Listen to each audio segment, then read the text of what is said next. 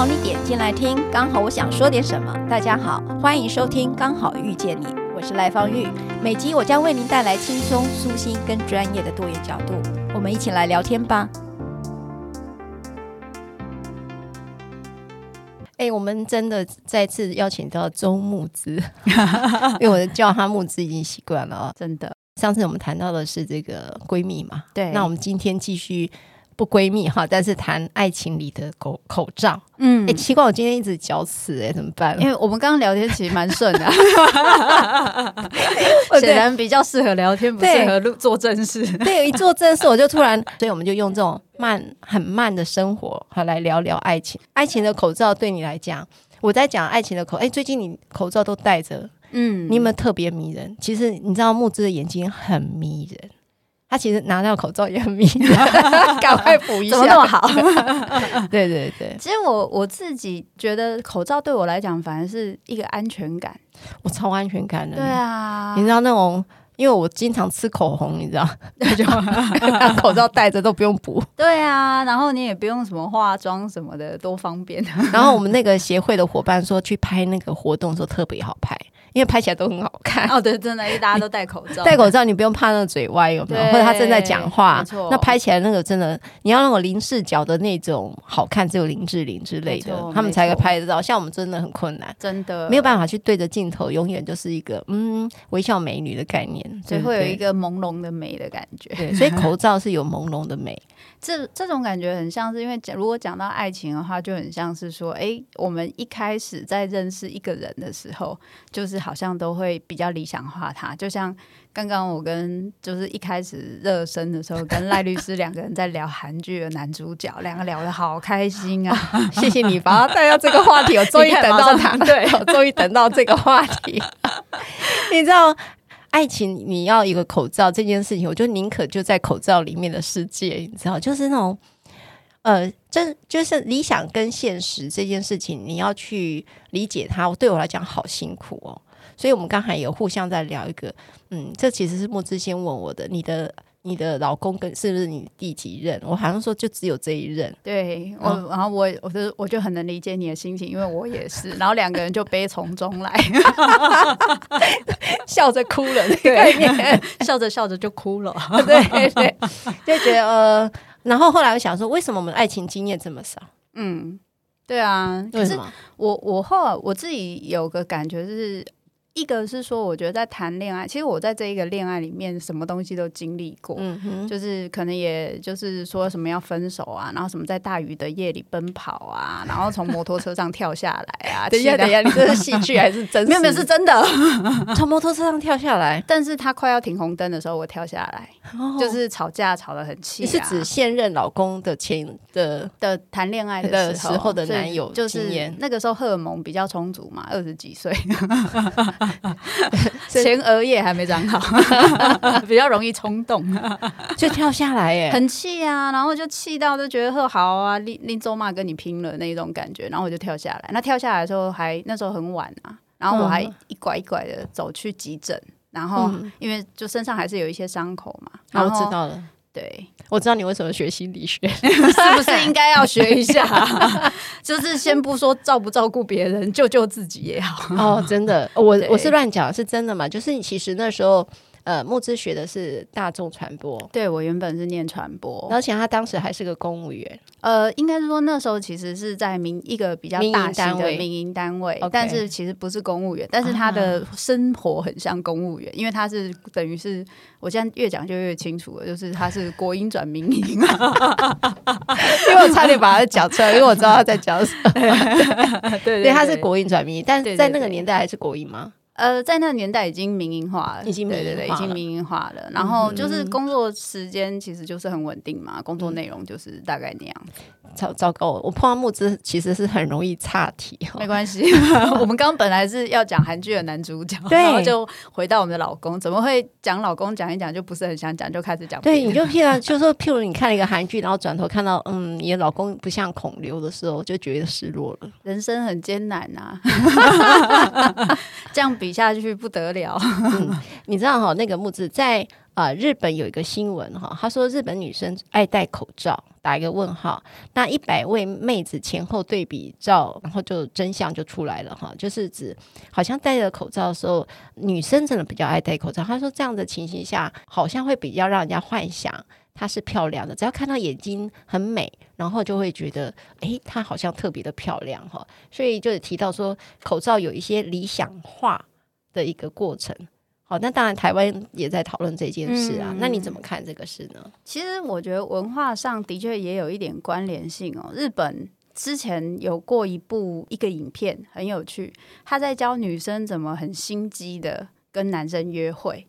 然后包含讲话要怎么讲，然后他还有口诀，就是用日文做出来的口诀，就是你要怎么，就是他怎么说的时候，你要怎么回应，然后他会觉得哇，你好可爱哦，然后你要怎么称赞他，他就会觉得好开心哦，然后你要怎么穿衣服，他就会觉得啊，好像有点 sexy，但是又没有到就是很露的那种状况，又好像宜家宜室，好像什么，就是我们说的嘛，什么出得了。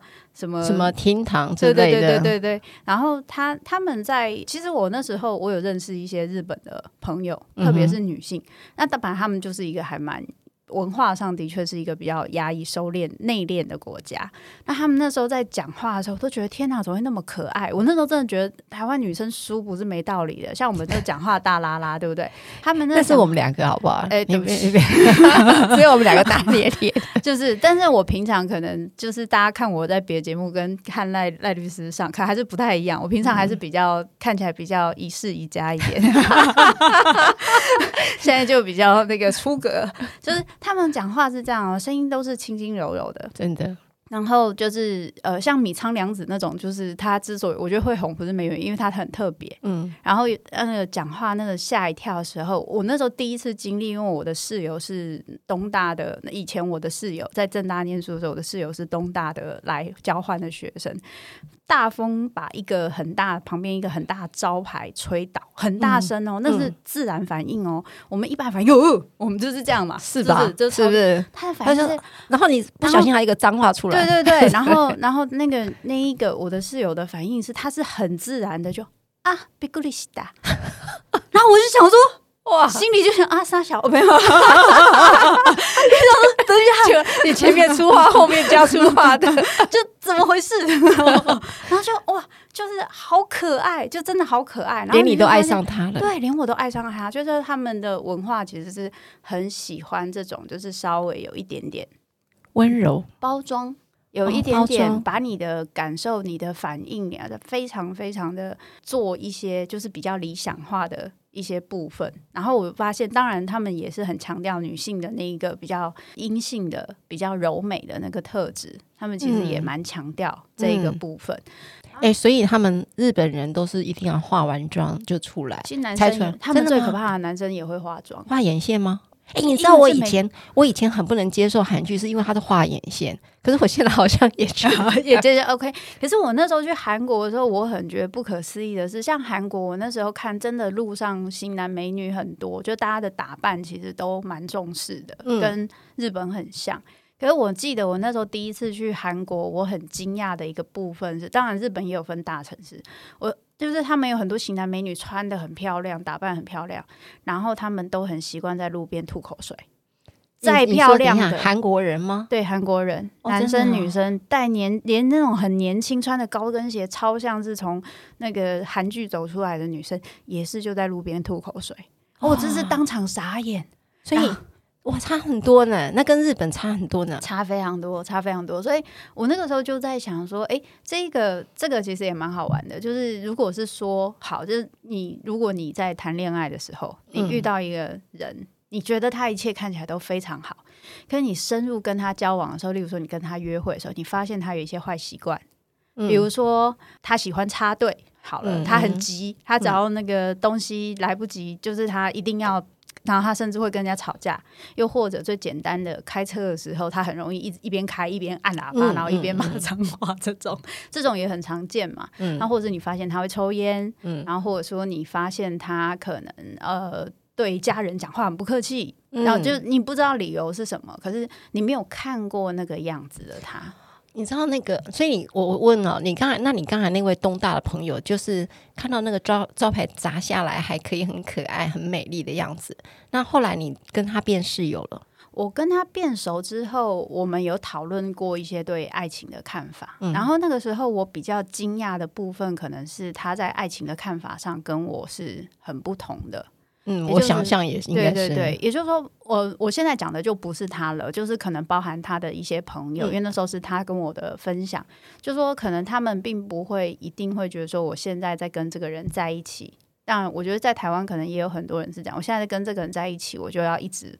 跟这个人，如果他们还没有进入婚姻前，他们其实会很想要，就是多一点约会的机会，跟尝试。所以女生很多的茶壶理论，就是一个杯，就是好多个杯子。所以女生本身也同时交往很多个男生，其实不一定会真的下去交往，但是他们可能会有就有达以上之类的，就是或者是会去留意嘛，会去注意，哦、就说哎，说不定有更适合我的，在还没有进入婚姻之前。但你不会，你是一对一。对，因为我在这方面怎么说呢？就是我觉得我脑袋不知道说脑袋比较死，或者是我没有什么太大的弹性。就是包含我可能如果我曾经喜欢一个人，我要开始一段新的感情，我可能需要，例如说那个喜欢的人，假设是单恋的话，我可能会需要好几年的时间，慢慢的觉得我可以对这个人已经没感觉了，嗯，我才会开始一个。新的关系，这样。所以刚才木木志在提到的说，其实韩国跟日本女性，她们都有呃，我们提到了爱情里头理想化的一面哈。那我不知道台湾人就是不是女生就比较没有这个问题，我我不晓得了哈。但是呃，以我自己的经验啊，以我的经验，以前我那时候还记得刚当一个公司的法务助理，然后呢，那时候。啊、呃，我的那个大楼哦，经常看到很多漂亮的女生，真的打扮的好漂亮哦，化妆都是全妆的哦，不是半妆那种。嗯、那衣服也穿的很时尚。可是呢，有一次我就看到，我就加班嘛，那有一个欧巴桑就出来说，就开始飙了，你知道吗？他说：“你们那个厕所之脏，那公厕有没有？嗯，那个非常非常的脏，嗯，好，就是呃，包括那个。”嗯，好，你可以想象那种脏法嘛，嗯、就是说那个卫生纸也都不丢在垃圾桶，嗯、然后那个嗯、呃、嗯，就是该放的地方都不对啦，嗯、我觉得该放的地方不对，所以嗯、呃，那时候我就突然想到说，天哪，这个女厕呃都是那么漂亮的小姐，你那个公司嘛，就是都是漂亮的小姐，那为什么会生活上这么的脏乱？那我反而看起来是比较邋遢的，就是很普通哦。嗯、可是我至少不会把事情搞成这个样子。嗯，好，那呃。为什么我们会很多的需要这样的一个伪装，跟你的生活的实际面是差距这么大呢？其实有的时候，其实这个东西讲起来也蛮好玩的。就是说，一个是说包含我们人对人的看法，比如说我们今天很习惯被一些漂亮的人，或者是帅气的人，外在看起来比较好的人给吸引嘛。就是包含面试这些人，他的嗯，就人家就说他得人缘，那。白话就是帅，或是漂亮，嗯、就是高颜值之类的。对对对，嗯、所以这样子的的的表现跟包装，其实它的确是重要，因为它会让你有比较多机会。那那这个时候就会切入两个很有趣的看法，一个是我们是不是总是想象有一个这么好条件的人，他应该每个地方都很好。嗯，这是一个。比如说，我们听到好台大学生，就是新闻最喜欢报。如果是台大学生，学然后发对学霸，但是他发生什么不好的事情，比如说他做了什么事啊，怎么样，然后他就说啊，你看连台大都还这样。嗯，就是大家对于那个落差，你有这样的学识，你应该要有这样的道德感；你有这样子的外表，你应该要有这样子的，比如说公德心。嗯。那一个是我们对于就是好看的人，或是某个条件很棒的人，也许我们会就是人家有时候会开玩笑说，算是月晕小美，就是你会觉得他好像应该什么都会不错。嗯，那这是一个，那你那个落差就会很大，因为通常不不太可能是这样。那另外一个部分是关于阴影的部分，嗯、也就是说，你越会想要特别把某个地方表现得出来。嗯哼，有些人不是全部的人哦，就是有些人就是为了掩盖他觉得不够好的地方。嗯哼，那那个不够好的地方，其实矛盾的地方是，那你如果觉得那个地方不够好，你不就是去处理那个不够好的地方就好了吗？嗯，但是我们大部分的人不一定有那么大的勇气。跟那一个决心去面对那个不够好的地方，因为那不够好的地方，它之所以会不够好，可能就是因为它可能需要花很多时间，可能那是我们的受伤，可能是那是我们与生俱来对自己的自卑感。嗯，所以我为了要掩藏那个东西，我就需要把别的地方放得很大。哦，然后把它放的越大，那一个东西可能越脏，越不能让别人看到的地方，有时候会越糟糕。是，所以有的时候就会出现，我们有时候会说这就是阴影啊，就是一种落差，就是就是那个五十道阴影的其中一道。OK，那这个蛮有趣的说，说我们都戴着口罩，其实爱情里头有很多的口罩了哈，就是很漂亮的出去，然后但是你回到家，这个口罩是一定要脱掉的哈。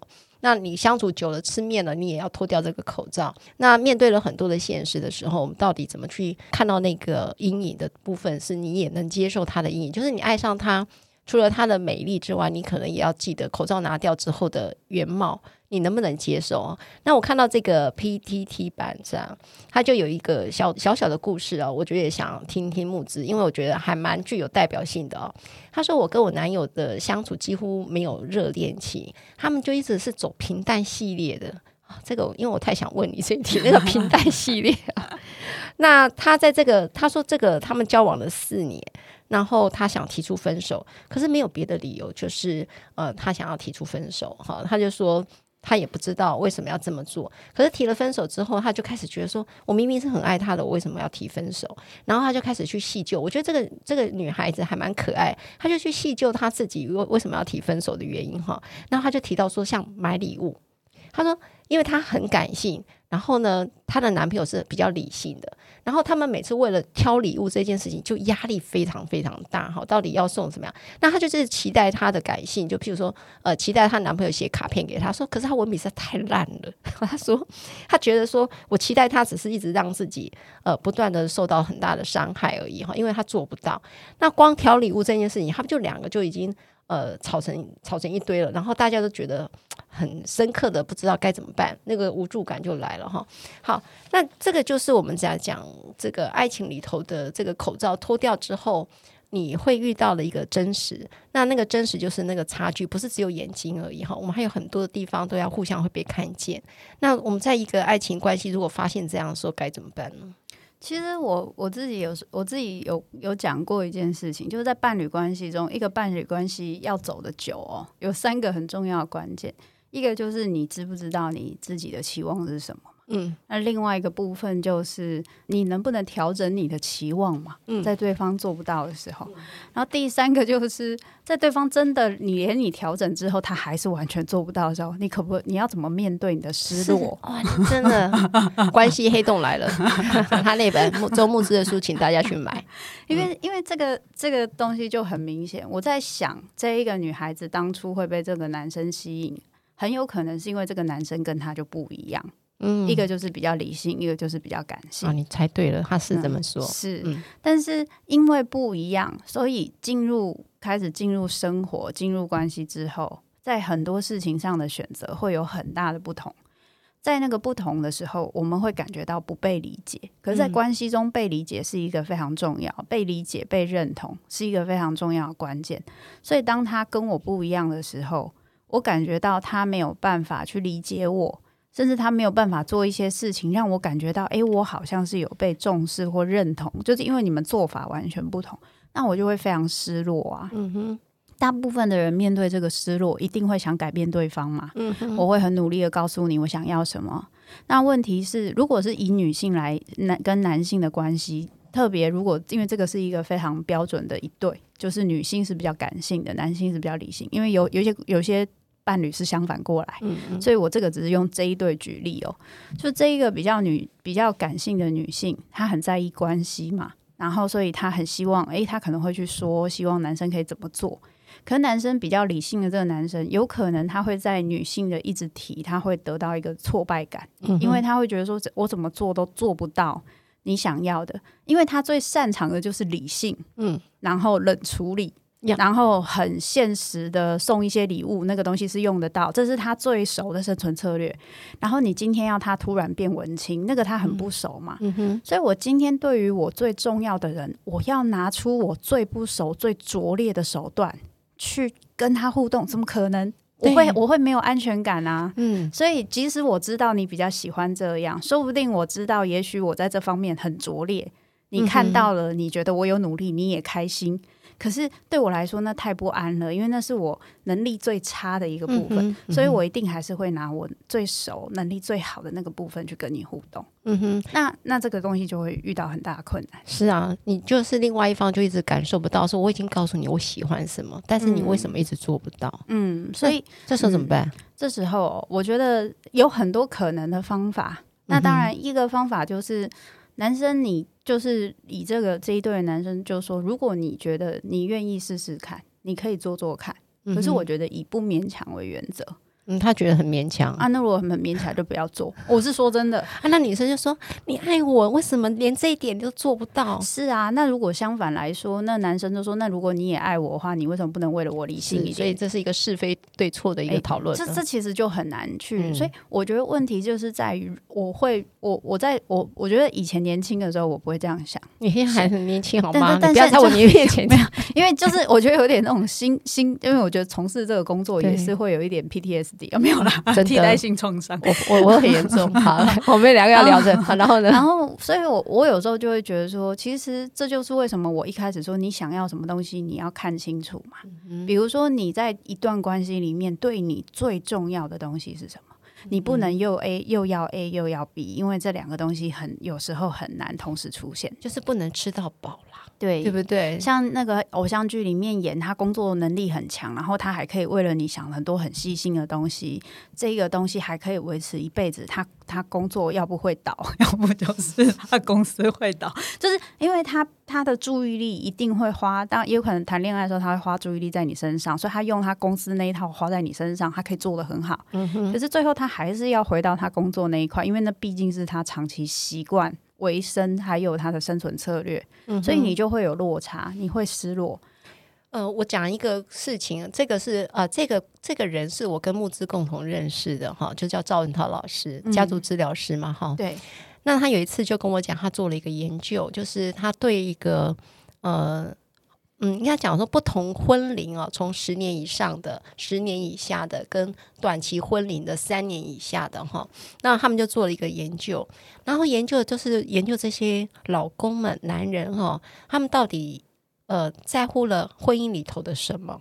哈，就让他们在乎，很有趣，真的很有趣哦。他后来都很想听，对对对，他的研究出来就是说。这个老公其实他们最表现爱的方式是给自己家里的妻小有很好的物质条件，嗯，所以他们再累，身体都已经不行了，他们还是努力的去工作，或者是职场上已经让他变成了一个职场霸凌的状况，他还忍受，因为他觉得还是要照顾好，撑下去，撑下去。嗯，可是这些撑下去的难，并没有被自己的妻子所看见，嗯，跟肯定，他就觉得说你就不要干了嘛。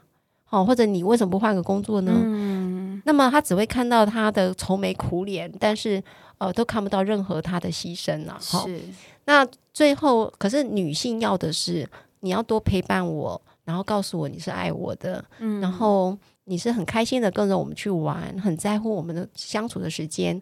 可是老公就说我已经这样，我怎么可能？嗯，好，那他们就在这里都错失，就是错过了，因为女性想要的东西，男人给不起。然后男人说：“我给了你不要，嗯，所以他们就在这里头就分手了哈。那我那时候讲说，哦，我觉得这个男人听起来都是借口啊，我工作 对不对？就是说，女人常听到就是说我为了你们，我工作这么辛苦，这句话确实是很多的妻子在离婚的时候会跟我抱怨的。是，他就觉得说这根本就是一个借口，我不要的，嗯、我并不要这个，而且我也跟你讲，我不要这个。是可是你为什么还要这个？嗯，可是。”文涛就在跟我讲说，没有，他们真的是在这个地方表达了这个爱情，可是都没有被看见。嗯、可是赖律师，你看这个东西是不是就回归到我刚刚说那一对伴侣的事情？嗯、就是这一个男生，这一些男性们，他用他最熟悉、最有把握的方式去表达爱情，即使那不是他老婆想要，可那是他可以感觉到最有力气、最有安全感的方式。嗯，所以他就是一路向北一直走，嗯，没有在管的。那面对这种落差，到底？我们能怎么做？这个关系就黑洞就出来了，对不对？对，不安出来，真的，嗯、女人在这里头真的不安，就说我已经告诉过你了，嗯，然后你还是不愿意，还是用你的模式的时候，我就认为你不爱我。是，可是实际上，这男人说我很爱你啊，不然我、嗯、我牺牲这些做什么？其实我觉得这是一个很难的问题，它也不是一个这么容易，因为大家都不一样嘛，所以它不是一个这么容易可以解决的问题。不过我自己会比较偏向在这个部分上是用北风跟太阳来来来说说明，就是如果你一直跟他说你要什么，这是北风的方法的话，那或许。如果他跟你的相处时间，他休息的时间，他就是可以感觉到比他在上班的时间开心。嗯，基本来说，他其实态度就会有一些偏，有一些调整。嗯哼，我自己在伴侣关系里面，我先生也是属于那种很。硬派的人，而且我觉得他随着他的工作，以前他以前是个文青，所以我才觉得倒霉。我明明就选了一个文青，然后怎么后来变成这个样子？他以前是那种会写写诗，然后对着我唱歌，然后那一种哎、欸，就是弹吉他对我弹弹吉他，然后做模型给我。那个以前还是结婚前呢、欸？对，结婚前 真的听起来都很 弯派。怎么办？我也是要想跟你立刻就，我马上要跟你取暖一下。我也是，也是对不对？差好多，差很多啊！我以前老公会唱歌的，我跟你讲，没有人相信。可是现在哪有啊？是啊，但是后来我发现，那也是一个没有办法的选择，因为他们进了工作之后，可能被迫必须要当另外一个人，然后在工作里面，他的很多东西，那些浪漫，那些感受，比如说像我先生，他可能是。病理科，他的感受开的太多，他在工作的时候会非常辛苦，就是他可能会很难去好好的工作，所以他必须把他很多就是情绪都关起来。嗯哼，可是有我们人最麻烦的地方是没有人去教你，那你在工作上关起来，你回家怎么打开？没有人教这件事，所以他们又很擅长关起来，所以关起来之后回来怎么打开？诶，不知道。嗯，然后就还处在关起来的状态，老婆就开始生气，说你为什么关起来？那你越生气，就北风嘛，他就越关起来，嗯、然后两边就很难去沟通。那、嗯、所以后来我的选择就是，OK，我先必须先我自己先认命。我觉得这件事情真的很重要，哦、就是我，我做两件事情，但这是我的做法，就是只是给大家参考。嗯、第一个是就是自给自足嘛，嗯、也就是说我自己一定要先可以给给自己做到六十分。比如说我心情很不好的时候。我以前会求助他，一定要安慰我，他不安慰我，我就觉得更惨，已经够不好，他还不安慰我，惨两倍。然后后来我就觉得，我何苦要这样逼死自己？他就不是这种人，嗯、他就跟我不一样。嗯、所以我后来习惯就是，那怎么算起来，我跟他比起来，我都是比较会安慰人的、啊。嗯，所以我安慰我自己，一定比较成功吧？想想也是有，是蛮有道理。所以爱情里头要有点阿 Q。对，然后我就想说，哎、欸，对啊，然后所以我自己能够做到六十分。然后我告诉他，他帮我做的事情对我多重要。然后我跟他讨论一个他可以做到的方法，那他帮我再加到七十分、八十分，哎，这样我就够用了。嗯，所以这样子就会变成他只要做二十分，可之前我可能需要他做八十分。那万一他给你扣分呢？呃，扣分也是有 啊，所以他自己要好好加油。扣分扣太多，我就你你你你们我没有，你也没有啊，大家一起死 没有？你看开始恐吓一下，就是我我觉得这个东西就是互相。有时候我觉得有另一半会很在乎说，说我不是不在乎你的感受，嗯、可是我可能没有能力做到你想要的那样，嗯、于是我干脆不做了。嗯、那可不可能你可以让他知道说，其实我需要你做不不是很多，你就做什么就好。嗯嗯，就做很简单的事情，写卡片很难，抱我一下行吧？啊，那就这样，看，心情了，看心情，那没关系，心情好就抱一下。你心情不好，我抱你总可以吧？哦、我抱你，你还把我霸气弹开，你就完蛋了，我就在你饭里面下毒。那另外一个部分是，我觉得这这个这个是我后来的学习是。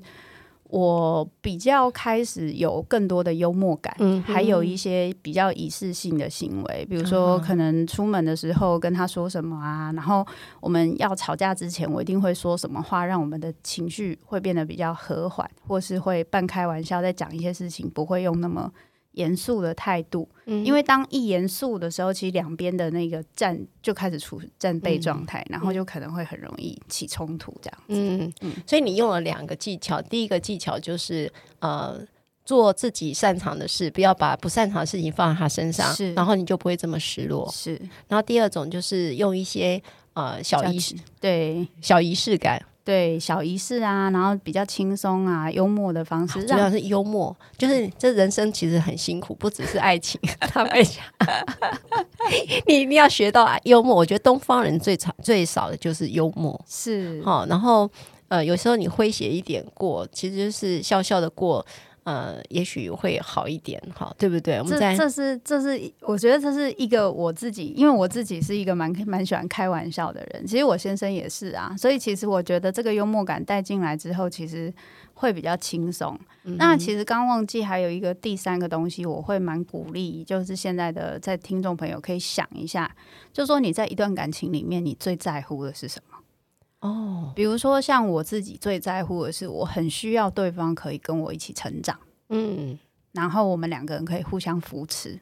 我觉得这就是你们长久而且只有一段的原因，因为的确就蛮难有人，因为他他既跟我一样有一个自己的专业，然后他也是我乐团的。团员。对，那我我必须诚实的说，我我觉得就算是为身为朋友，我都非常的尊敬他，嗯、他的工作态度，他的他的行为模式，我都非常尊敬这个人。嗯、我觉得，所以这个东西是让我觉得我可以跟他一起持续的关系。嗯，但是的确他可能就不是很温柔啊，有时候就很凶啊，然后急的时候口气就很容易不好。那当然，你说我会不会期待很温柔的男朋友？会啊，看韩剧的时候，心里想说啊，我的男友如果是金秀贤多好，真的，金秀贤那个眼睛这样望着你，哎呦，够了，是，你就觉得。就是，然后转过去看看那个，然后叹了一口气，他还会看着你说叹什么气啊？没有，就是深呼吸一下而已。嗯嗯、可是你你必须要了解，就是对我来说，我必须要了解到，有时候我想要的东西，就是如果这两个东西它是在个性特质上是这么南辕北辙的东西，或许它不一定可以同时存在。嗯，那我最在乎的事情是什么？嗯所以就是说，在爱情，我们放了太多的功能在里面了哈。如果可以试着明白，有时候爱情里头，呃，它就是没有这么多的功能。你理解它的局限性，是大家不要把爱情放的真的很很大很大哈。然后你了解了它的局限性，那你找到一个你觉得可以跟他继续的理由。那其实，在很多的不是很开心的时候，你就把它拿来用一用。嗯，那其实这件事再笑一笑的就过去了嘛，是对吧？哈，爱情其实容不容易啊？我觉得好难哈。的确很难，因为我们其实对爱情的期待是很高的。比如说，我们可能会希望他又可以这样，又可以那样，又可以那样。就是当我因为一个理想去进入一段爱情之后，我们会希望我们在这一段关系可以满足我所有的需求。嗯、但实际上，对方也是这么想的啊。嗯、那所以你们两个人的需求必然会有打架的时候嘛。嗯、那问题就是在于我们在这个部分要怎么调整。嗯，那我再问最后一题哈。那当然，因为呃，木之刚才教我们都是我们自己能做的是什么哈。那可是我们觉得这些东西都是最后啊，最后对得不到对方的回应，嗯，那么呃这样子的情况下，你觉得还可以往下走吗？你的界限会是什么？所以我觉得就是停损点，对，你自己可能需要一个停损点。也就是说，如果今天有时候我们要面对最大最大的困难，我觉得在这这几年我很有感触，就是。人生最大的困难就是你要怎么面对那些无可奈何又无法改变的事。对，我觉得这是一件非常困难的事，是因为很多人都是讲我永远在爱情里妥协的都是我。嗯，哦，面对的现实跟呃理想的一个差异的时候，都是我在处理我自己的失落。是，那么他好像都不用负责。是，这时候就很多。的无奈就出来了，是。那我就一直想要强迫，就像刚才讲的北风，希望他能够为我改变，对，但他也做不到，嗯。那这时候你只有一个回头问自己，这是不是你的界限呢？对，因为其实刚刚赖律师说的很很重要，其实面对失落这件事情没有正确答案，嗯哼，这个妥协做与不做。也没有一定怎么做比较好，问题是在于你觉得值不值得嘛？嗯，你觉得这个人其他好的地方对你来说值不值得你做这个妥协？嗯哼，不值得，那你就要思考为什么不值得，我还要妥协？那就显然那些问题不是在对方，就是我不是说问题不在对方，我是意思是，那就显然不是因为对方好或不好，那个比较重要的是，是不是你有一些害怕，你没有办法去面对，比如说很现实的。经济的考量，嗯，我已经结婚了，我离婚别人会怎么看我？小孩怎么办？然后其他人会不会觉得我怎么样怎么样？这一些东西都有可能逼迫你在这个关系你很不满意，你还是要妥协。嗯，那这样子的妥协有没有关系？没有什么好或不好，也没有人说不能为了这些事情妥协。可是重点是你要怎么让自己甘愿？嗯，如果你不甘愿，你愿不愿意听你自己的声音，重新去思考，你有没有其他的选择？因为有时候被困住不是真的，困住我们的不一定是这个世间的人，有时候困住我们的是我们自己的选择。嗯，有没有一种可能，就是这个爱情里头，它有好有坏，坏的东西我确实改变不了它，就如同刚才讲的，可是它还还有我值得留恋的地方。嗯，可是我为了那个坏很痛苦，但是我为了那个爱。又很舍不得，嗯，这时候的这个纠结，我到底该怎么去跨过呢？人生好艰难哦，真想拔杯，怎么选？真的这个时候非常困难。我觉得，而且我觉得这个时候还会面对到一个非常诚实的问题，嗯，就是那个爱跟那个好，以前好多哦，嗯，现在都没有了，没有。我不知道现在这个没有是暂时的没有，还是永远的没有？是是。所以，到底这个人是暂时变了，还是以前那个他已经死了？嗯，我们真的一个失落，感情中的失落，不是说真的伴侣离开或死了，那很那很难面对。我觉得更难面对的是，他明明在那里，他看起来跟以前一样，可他明明跟以前不一样。嗯，那怎么办？这一个不一样是我要的吗？嗯。不是我，他现在这个不一样，不是我要的。可我想到以前的他，他又长得跟以前的他一样。嗯，那我怎么办？而且他还偶尔真的一样。对，他偶尔就是就是突然初一十五 过年过节的时候，突然很偶尔突然出现一点点的一样，而且不是完全一样，但是有让你有那个感觉。嗯，你又觉得说是不是还有可能？对，那怎么办？对。那我觉得就是你可不可以靠这这么一点点活下去？活得很痛苦啊！我们每那些每次那离婚的那些女性朋友，她就是处在类似的情绪，就是，所以我有时候常讲啊，就说哦，你的老公很温柔体贴，这个就是你最伤心的地方，因为那些温柔体贴，譬如说他可能发现他外遇了，嗯、可是他还是真的很爱他。我就说他坏的地方让你很难接受，但是他他爱他的地方都还在，然后。所以我就说，如果有时候你的老公或你的男朋友，呃，或者是倒过来啦，女朋友一样哈，他只要坏的够彻底，其实也就让我们放手的够快。嗯，就是很讨厌的，就是他的那个好都还放在那里，嗯的时候，就让自己处在一个不上跟不下。是，这时候真的又在工商时间了，找真的找智商师哦，新 这个新新新新新咨商所。嗯，那这时候也许可以透过专业人士来协助你。理清这一段关系，因为我觉得这真的是一个不容易面对的问题，因为有的时候，可是我我还是必须诚实的说。有的时候我们会花很多时间去思考他为什么会这个样子，我要怎么样改变他。其实大部分我们在面对这样子的困难的时候，还是会把注意力放在他他身上。可实际上放在他身上是最没有用的，而且是最伤心的，因为他会他会不断的扣分，然后一直让你失落。然后你就越想控制，然后他就跑得越快。没错，然后你又觉得自己能力不好，所以最后你还是得回归到自己身上，很诚实的去面对现在这样子跛脚的他。真的就是算是跛脚的他，嗯、你要不要？嗯，那你不想要，你为什么不敢不要？嗯，是不是因为你害怕你自己少了什么或没有什么？